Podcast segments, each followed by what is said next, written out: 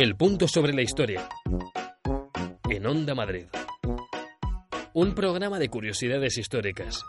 Un formato diferente. Un buen punto de partida. Un punto sobre la historia.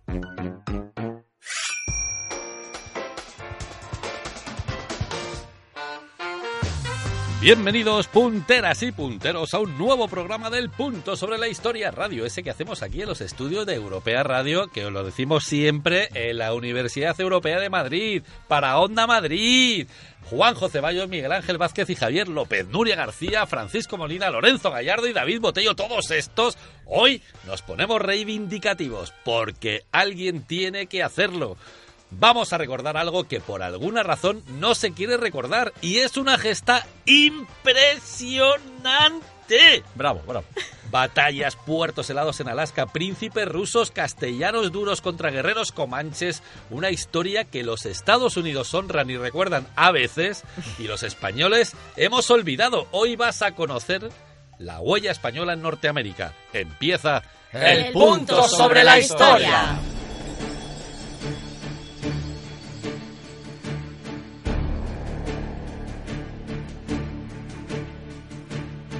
Entre los siglos XVI y XIX, la corona española, bueno, incluso la castellana, estuvo presente en todo, con mayúsculas, todo el continente americano.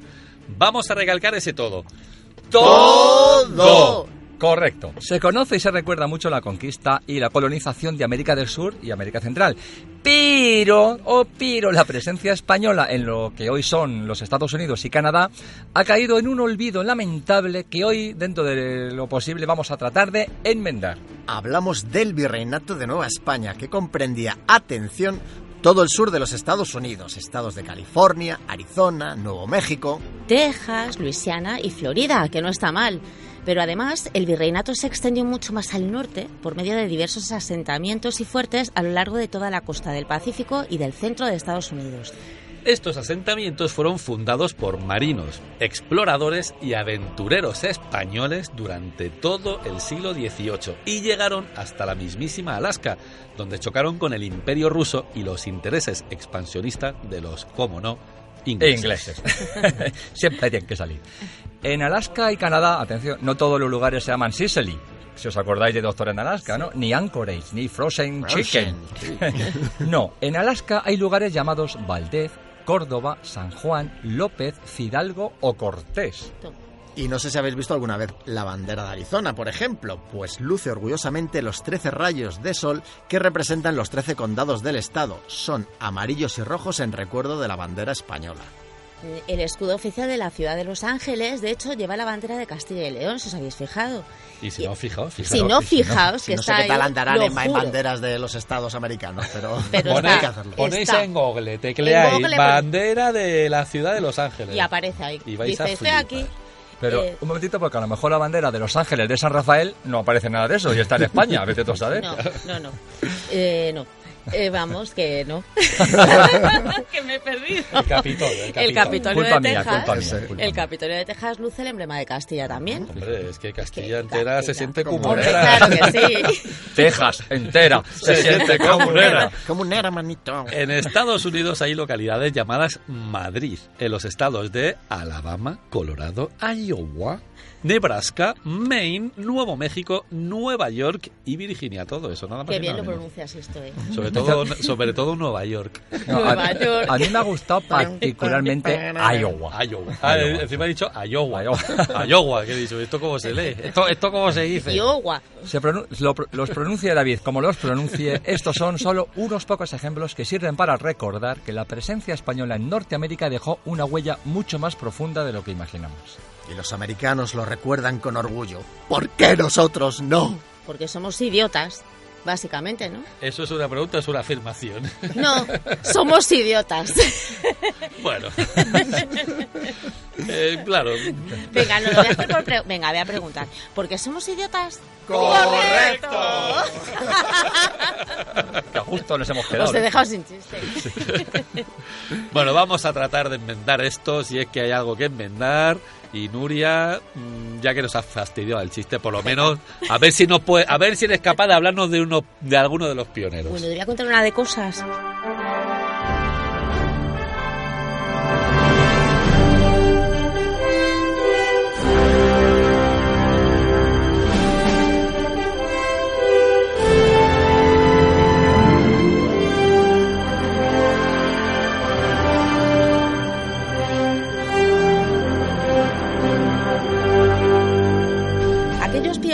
Por ejemplo, te cuento, eran tíos duros, eran rambos, sedientos de gloria y de sangre, capaces de lo peor y de lo mejor.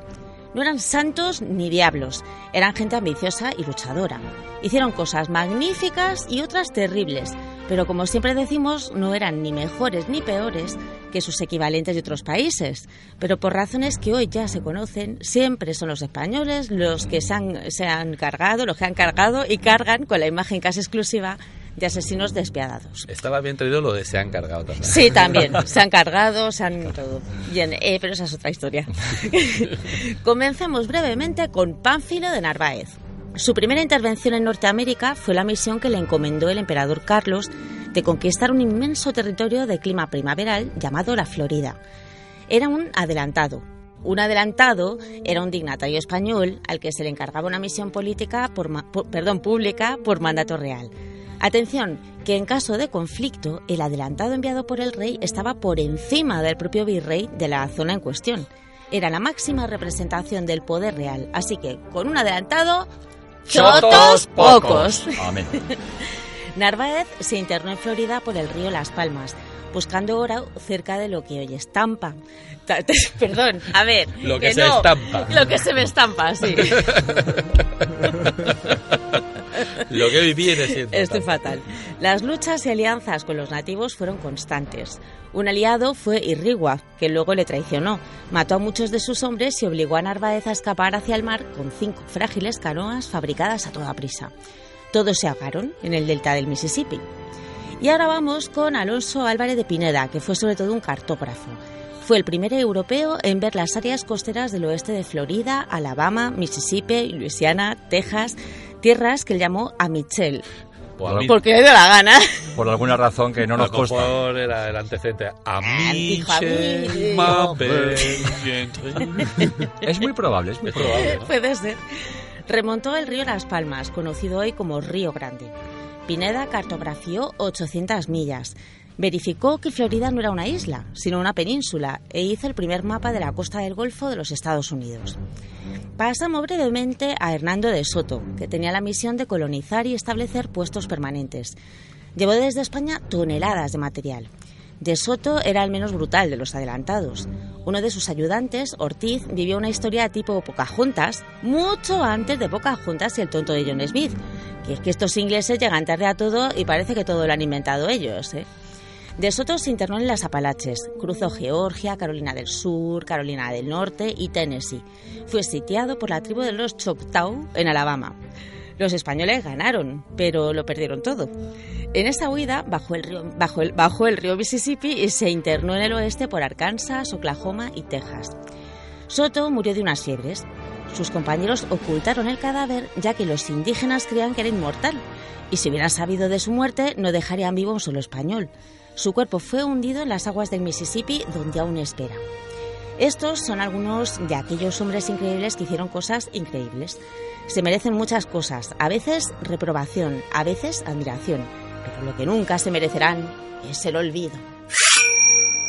El punto sobre la historia. Onda Madrid 101.3 y 106 FM. Como siempre, en el punto sobre la historia estamos muy preocupados por dar todos los aspectos de la noticia y que no nos tilden de tendenciosos. Así que estamos llamando en riguroso directo al gran jefe de los indios seminolas de Florida, Cara de Asombro, hijo de Luciérnaga Brusca y nieto del gran jefe número impar. Buenas noches, Jau, gran jefe Cara de Asombro. Jau, o como decís allá en España, pasa pues. Eh, ¿Y ese acentaco? Pues contaminación cultural, ¿sabe usted que la mira, yo es que eh, mm, me fui un fin de semana a Benidorm y, me se pegó el acento, ¿sabes? Esa es otra historia. Pero este acento tampoco es muy de Benidorm. Bueno, había un sitio Benidorm allá al, lado de la Surde, no, de la Surde, de los Monegros, perdón, de los Monegros. La cara de asombro se nos está quedando a nosotros, sí. Esa es la idea, esa es la idea, qué mágico soy, Releñe. Eh, gran jefe. Dígame, dígame, moza. Eh, ¿Qué opinión tiene usted de los españoles que fueron por allí? Pues a ver, ellos vinieron y arramblaron con lo que pudieron, pobrecicos, ¿no? Claro, como es de ley. Pero vamos, que a verlo los hay peores, ¿eh? A ver, no veáis los franceses la que liaron. ¿Cómo lo llamáis allá? Franchutes, ¿no? Creo. Gabacho. Gabacho, Y luego pues, los propios americanos, esto de la este, conquistando el oeste, vamos, los españoles parecían angelicos la Guardia Civil, Virgencica al Pilar. Esto de la Virgencica al Pilar igual les parece raro, pero aquí somos muy, muy fans. que lo de, a Los ver, seminolas siempre muy fans de la Virgen del Pilar. Otra sí. cosa no, pero somos muy de la Virgen del Pilar. Que lo de conquistar, lo que tiene el otro, es algo que hace todo el mundo. Nosotros mismos, eh, los seminolas, somos grandes porque hemos conquistado a tribus más débiles y más y más tirillas. ¿O cómo creéis que su, hacemos estas cosas? Pues sí, sí, parece... No lo imaginábamos, parece lógico. Claro, hombre. Oye, el caso es que habla muy buen castellano. Ah, no, claro. Que... Sí, bueno, el castellano ya, ya, ya hemos hablado de esto, creo. Claro, usted. sí, sí, También la habla bien en Me castellano. preocupa usted, joven, ¿eh? Usted tiene se que a está- algo.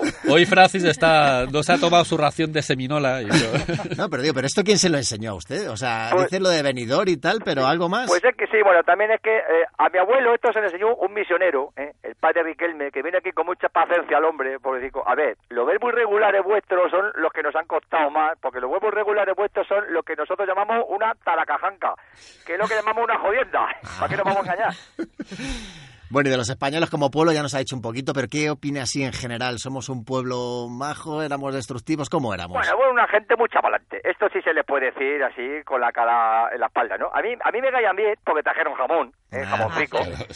Pero al final hubo un pequeño desencuentro porque el padre Riquelme me contaba a mi abuelo, eh, digamos que mm, eh, había una señora allí que era nube en forma de icosaedro, que es un nombre indio, que porque la hacía tilín. Entonces, pues, pues digamos que le puso los tatanca, eh, le puso a, a su marido le puso los tatanca. Para los que no sepan lo que era tatanca, mirad bailando con lobos. Pero vamos, era cuerno. Eh, Sí, sí. contarlo todo. Bueno, gran jefe, cara de asombro, muchísimas gracias por haber aportado la visión de las tribus eh, indígenas a este conflicto. Muchas Oiga, gracias. que, que aquí- nos gusta mucho el programa, ¿eh? Somos muy fan de, de su programa y, y Nuria se ríe mucho y Francis es muy bajo y, y Botello es usted una bellísima persona. Muchas- ¿Y, y de Gallardo no dice nada o qué? Gallardo, sí, bueno, pero sí. ¿Quién es Gallardo? Yo es que... El de las gafas. Pues ala, jau, jau. claro. Bien, pues es, eh, bueno, va teniendo una edad ya, ¿eh? Pero se le va Está de bandolero ahora mismo. Está Bueno, pues nada, que, que tengo, que, que tengo que cortarle la cabeza a un enemigo. Sí, y, y Gallardo precisamente es el que nos va a descubrir una joya que, bueno, con esto sí que vais a flipar. Eh, jefe cara de asombro, quédese al aparato que Gallardo nos va a hablar de los dragones de cuera.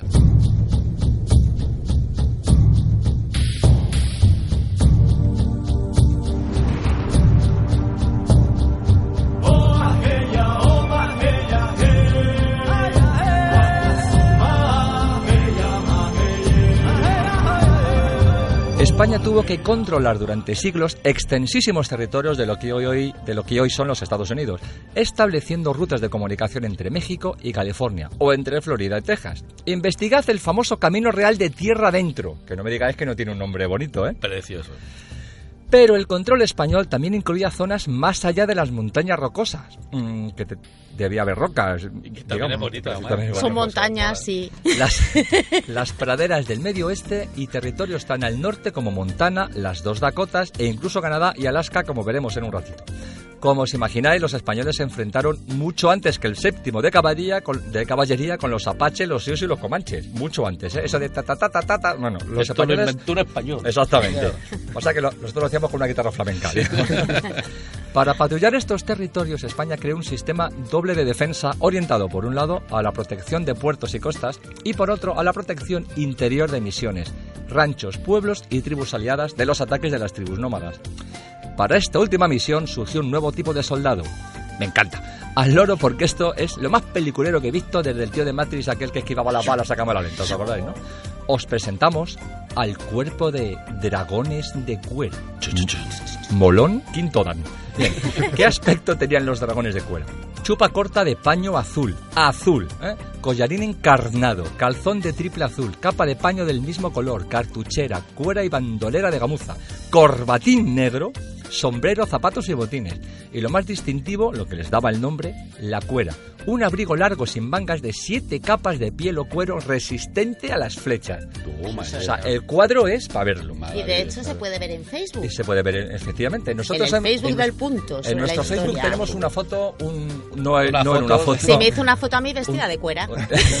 lo haremos, lo haremos, no des idea. Que no Que en no es la misma que no en eso es, no es la misma foto otra. que te hizo en cuero. ¿no? Eso es para otros foros, digamos. ¿Qué armas llevaban los dragones de cuera? Una espada ancha, lanza, adarga, escopeta y pistolas. La adarga era el estilo árabe, fijaos, ¿eh? qué interesante, la tradición, lo lejos que llega. Iban adornados con los cuarteles de Castilla y la cruz de San Andrés, el aspa de Borgoña. Cada soldado de cuera debía contar con seis caballos, un potro y una mula debido a los inmensos territorios que debían controlar. Las banderas que utilizaban también llevaban generalmente los cuarteles de Castilla. Punto. Bien.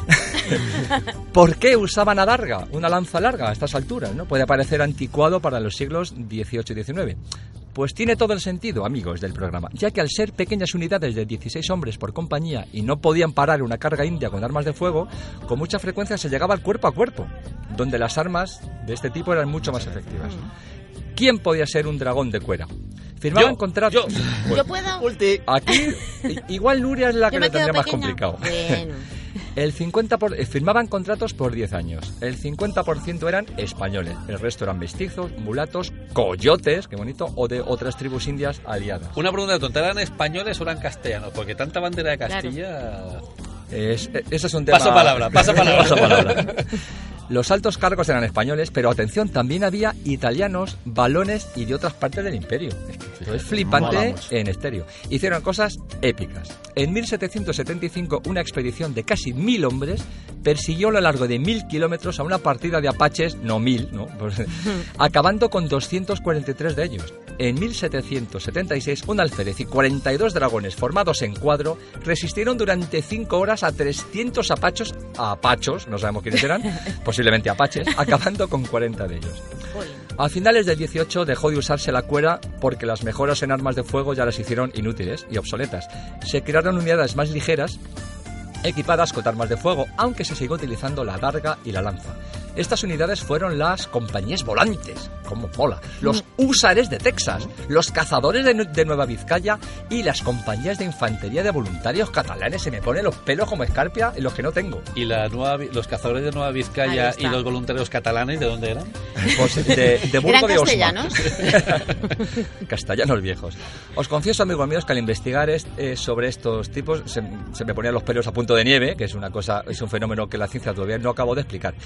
Esperamos que hayáis flipado con estos desconocidos hasta hoy y tengo que agradecer públicamente el trabajo de divulgación del gran Hugo A. Cañete, del impresionante podcast amigo de Histocast, al que agradecemos y que si no conocéis ya lo estáis yendo a escuchar. Sí, sí, sí, sí, sí. recordad a los dragones de cuera y recordad lo que llevaban inscritas sus espadas. No me saques sin razón, no me envaines sin honor. Onda Madrid 101.3 y 106 FM. Ahora vais a conocer otro de estos episodios muy desconocidos en nuestra historia, que ya vamos acumulando. Esta frase la decimos mucho, pero es que la historia de España está llena de cosas que hemos olvidado y las hemos olvidado por razones muy feas. Ay, con tanto complejo tonto que tenemos, que a ver si nos lo quitamos a bofetadas, hombre ya. Aquí estamos para esto. Bien, perdón por el arrebato. Vamos a hablar de los españoles en Alaska y en el norte de Canadá. En 1789, el navegante sevillano Esteban José Martínez Fernández fundó San Lorenzo de Nootka, en la isla de Nootka, frente a Vancouver, en lo que hoy es la Columbia Británica, y un año después, en 1790, se fundaba el fuerte de San Miguel. Pensadlo. Un asentamiento en el norte de Canadá casi rozando el círculo polar ártico y fundado por un sevillano acostumbrado a la calor de Sevilla y el jamoncito. ¡Y qué frío que pasaba la criatura! Pues sí, pobrecito, madre mía, pobrecito. El virrey de Nueva España envió una pequeña flotilla de tres naves. La fragata Concepción, el paquebote San Carlos, paquebote San Carlos voto yo, paquebote San Carlos ya voto yo, hombre. Y la balandra Princesa Real, con un objetivo. Espera, que es que me han dicho que la princesa real balandra hoy. Balandra. Balandra, balandra va corta, balandra. Repite la frase con un Perdón, objetivo para poder enlazar es. como Dios manda. El paquebote San Carlos, la balandra Princesa Real, con un objetivo. Gracias. Ese objetivo, dicho objetivo, era reclamar en nombre del rey de España, Carlos III, aquellas tierras, explorarlas al detalle y frenar, sobre todo, el avance de rusos desde el norte e ingleses desde el este. Y una vez más, y como casi siempre, pese a que España, en España siempre pensamos lo contrario, España ganó la batalla naval frente a los británicos. Yo soy Español, español, español. Oh, you are idiots. ¿Cómo nos gusta cantar? Pero todo lo que consiguió el grandioso ejército fue devuelto a Inglaterra por una clase política acobardada y lejana. Eso también es, es un clásico también. ¿no? Sí, es bastante clásico. Yo soy español, español, español. Ahora he sido yo el que la pisa. Claro. Yo digo, me voy a criticar a Pisaro. Pues ahora me Es un pisas eco, tú es un muy eco. bien hecho. Me he lanzado, me he venido arriba. Bueno, fijaos cómo sería hoy España si tuviéramos los recursos petroleros de Alaska, ¿eh? Qué penita. Imaginarse, imaginarse. No fue posible por el Tratado de Adams-Onís o Tratado de Transcontinentalidad de 1819-21, antiguamente entitulado Tratado de Amistad, Arreglo de Diferencias y Límites entre Su Majestad Católica el Rey de España y los Estados Unidos de América. Vaya titulito, macho. Bueno, pues España se retiró del Pacífico Norte. El enviado de Fernando VII, que ni sabía dónde estaba Alaska, ni le importaba un comino al tontolaba este, Estaba con Mario, ¿no? eh, con el mismo. bueno, pues fue Luis de Onís que ratificó el tratado con John Quincy Adams, futuro presidente de los Estados Unidos. Así perdimos no solo la lejana Alaska, sino Oregón, las Floridas, la Luisiana y lo más doloroso, la posibilidad de, de navegar por el Mississippi. Ah, y poco a poco la influencia española se fue desvaneciendo. Y aquí en España toda esta historia, cómo no, por favor, ¿Qué ha tú, pasado? como viene siendo habitual. Como vino sin habitual, se enterró. Se enterró con un complejo de culpabilidad que es para que nos tumbemos todos en el diván de un psiquiatra. Así que está muy- Sin embargo, el legado español tenemos la impresión de que se está restableciendo, pero por supuesto no por los españoles de las penas. Nos lo va a contar Francis a través de la figura del gran Bernardo de Galvez.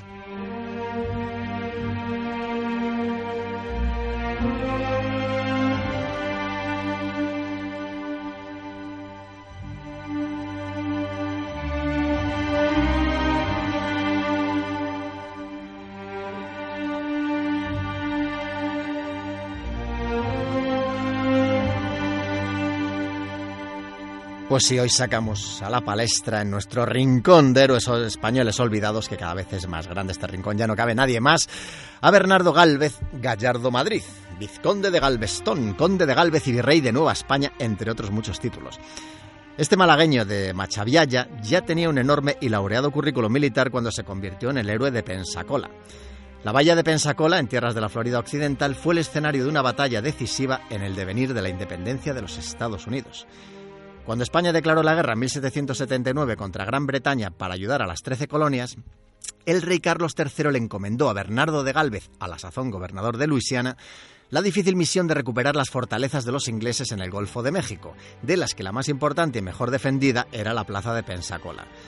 Su disposición geográfica y su estrecho con escasa profundidad convertían la empresa en una operación suicida, con lo que ante la negativa general eh, de todos los buques para entrar en la bahía, Gálvez lanzó este mensaje. El que tenga honor y valor, que me siga.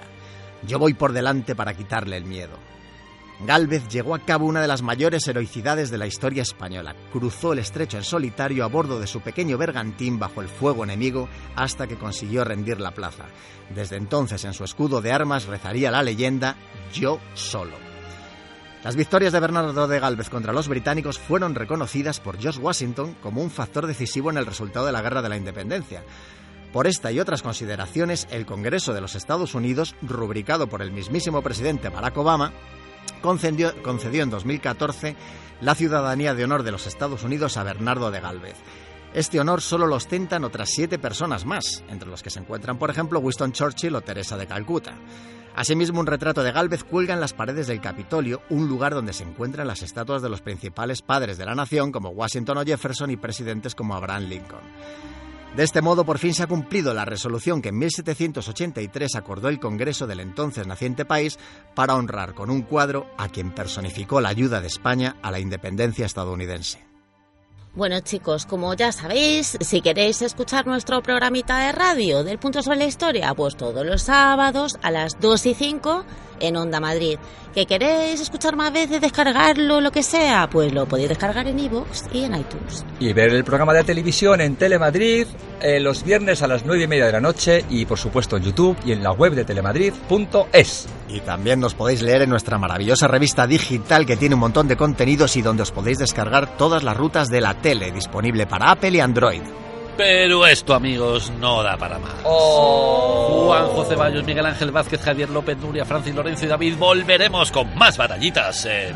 El punto sobre la historia.